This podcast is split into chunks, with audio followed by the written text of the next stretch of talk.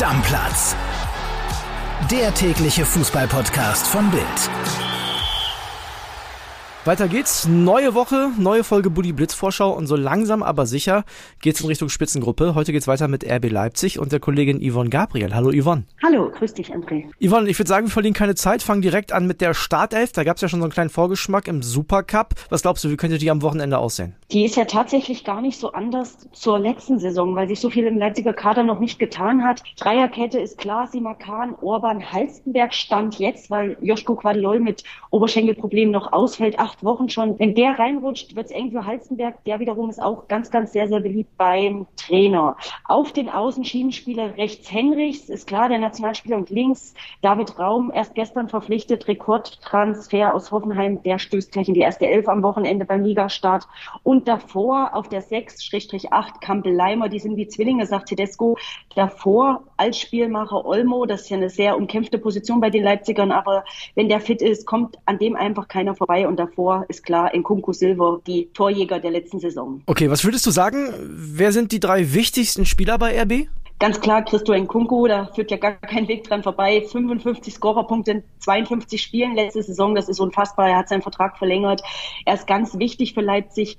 Zweitens würde ich nennen Peter Kolaschi, der Kapitän, der Keeper, die unangefochtene Nummer eins der Leipziger und Konrad Leimer, der will ja immer noch zu den Bayern, aber wenn er bleibt, ist er gesetzt im Team von Tedesco. Er ist ein Balleroberungsmonster, wie Bayern-Trainer Nagelsmann sagt. Er hat einfach Fähigkeiten, die kein anderer hat und ist der Unterschiedsspieler. Wer könnte denn die größte positive Überraschung werden? Dani Olmo, der hatte eine ganz, ganz schwere Saison letztes Jahr. Er hat Olympia gespielt und EM. Das heißt, er war einer der am meisten belastetsten Spieler im Fußballgeschäft. Und das hat man ihm angemerkt. Er war infolge der Vorbereitung immer wieder verletzt, kam eigentlich nie so richtig in Tritt. Aber jetzt traue ich ihm ganz, ganz viel zu, diese Saison. Okay, und wie sieht es auf der anderen Seite, auf der Negativseite aus? Wer könnte da eine Überraschung werden? Amadou Haidara, das ist eigentlich ein Spieler, der ganz, ganz viel mitbringt und für den auch RB viel Geld bezahlt hat. Aber er kommt irgendwie nicht so richtig in Tritt. Als Tedesco im Dezember kam, hat er eigentlich gute Spiele gemacht, war auch gesetzt. Dann kam der Afrika Cup im Januar, danach hat er sich verletzt und ist eigentlich nie wieder so richtig in die Spur gekommen. Er ist auch jetzt nur Anschlusskader, hat im Super Cup am Wochenende nur ein paar Minuten gespielt,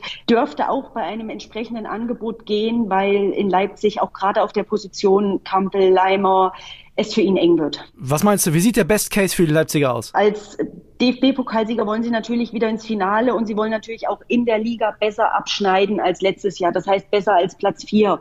Zudem Champions League K.O.-Phase, das haben sie auch letztes Jahr verpasst, aber das ist ganz, ganz klar dies Jahr das Ziel. Das trauen sie sich auch zu mit ihrer mittlerweile großen internationalen Erfahrung. Okay, und was ist, wenn es schlecht läuft? Der Worst Case wäre tatsächlich, die Quali für die Champions League zu verpassen. Das wäre eine Vollkatastrophe in Leipzig. Okay, welche Wahrheit wollen die Bosse denn nicht hören? Sie arbeiten ja intensivst an einer Leihrückkehr von Timo Werner, der immer noch beste Torjäger der Clubgeschichte, der hier zum Star wurde, zum Nationalspieler.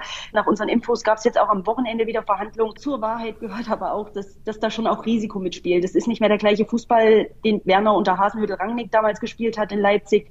Und es ist natürlich, das hat auch die Vergangenheit bei anderen Clubs gezeigt, immer auch mit Risiko behaftet, solche Rückholaktionen, die in den seltensten Fällen erfolgsversprechend waren. Hast du denn auch eine Spielerfrau, der man unbedingt bei Instagram folgen muss? Mein Favorit ist nach wie vor Shanga Forsberg, weil einfach die Forsbergs das Klemmerpaar in Leipzig sehen. Emil Forsberg, der ist hier eine Legende, der ist seit 2015 im Club, hat alles mitgemacht. Und seine Frau ist, wie so eine Spielerfrau ist, schon ist das auch Klemmer und Luxus, aber auch irgendwo sehr authentisch. Also da gibt es auch mal Emil Forsberg am Herd, wie er kocht oder mit Tochter Florence beim Spielen. Also das sind sehr intime, sehr private Einblicke und ja, der würde ich auf jeden Fall folgen. Was möchtest du denn zu RB Leipzig unbedingt noch loswerden? Es gab ja jetzt am Wochenende auch wieder neue Gerüchte. Max Eber, das ist ja wirklich mittlerweile eine Farce, diese Suche nach einem Sportdirektor, nach einem Nachfolger für Markus Grösche, der ja vor über einem Jahr nach Frankfurt gegangen ist.